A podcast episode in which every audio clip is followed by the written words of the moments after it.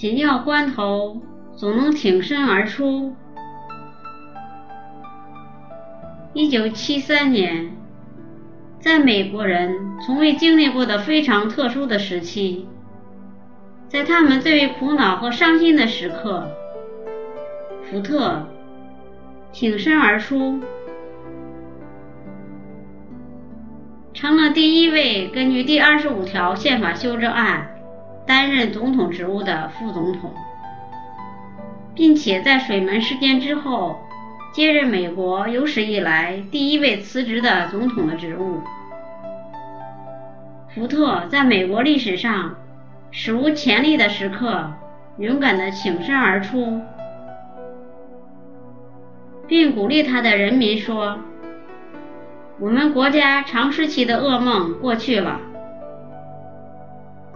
我们的宪法是起效用的，我们伟大的国家是一个受法律约束的政府，而不是有一些人控制的政府。这是人民在裁决。他的这番话无疑使美国人感到振奋。一九一三年。在内拉斯加州的奥马哈，一个小男孩呱呱坠地，父母给他取名叫莱斯利·金。在小莱斯利刚两岁时，他的父母就离婚了。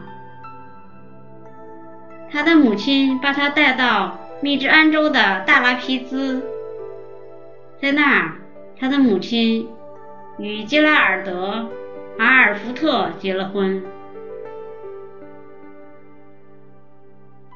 杰拉尔德·阿尔福特收养了小莱斯利，并给他另取了名字杰拉尔德·福特。老福特是一位实业家，他对自己收养的这个小男孩。杰拉尔德·福特的一生产生了很大的影响。他把小福特抚育成了一个诚实、勤奋，并勇于在关键时刻挺身而出的人。一日，老福特带着小福特到自己的工厂里巡查，在经过工厂门口时，一群年轻人正围着一个衣衫褴褛的老头在那推推搡搡的争执着什么。老福特见状，猛一拍小福特的后背，说：“你去帮一帮那位可怜的老头吧。”小福特犹豫地看着老福特说：“他们那么多人，又都比我强壮，我会吃亏的。”老福特意味深长地说：“真正的男子汉应该在别人需要帮助的时候能够挺身而出。那位可怜的老头多么需要别人的帮助啊！”于是，小福特就毫不犹豫地冲了上去。正是杰拉尔德·福特。这种在紧要关头总能挺身而出的性格，使他赢得了总统选举，并在美国处于遗留下来的几乎是难以克服的困难任务。面临恢复总统信誉、遭受通货膨胀、经济萧条和能源匮乏之苦。中东再次发生冲突等一连串棘手的问题面前，为自己赢得了声誉。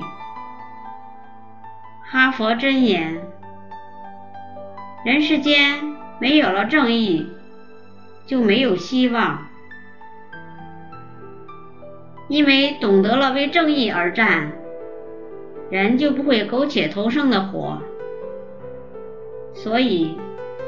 关键时刻要挺身而出，用自己全部的力量为正义而战，如果您喜欢我的节目，请在屏幕的右下方点赞或加以评论，并分享给您的朋友或家人。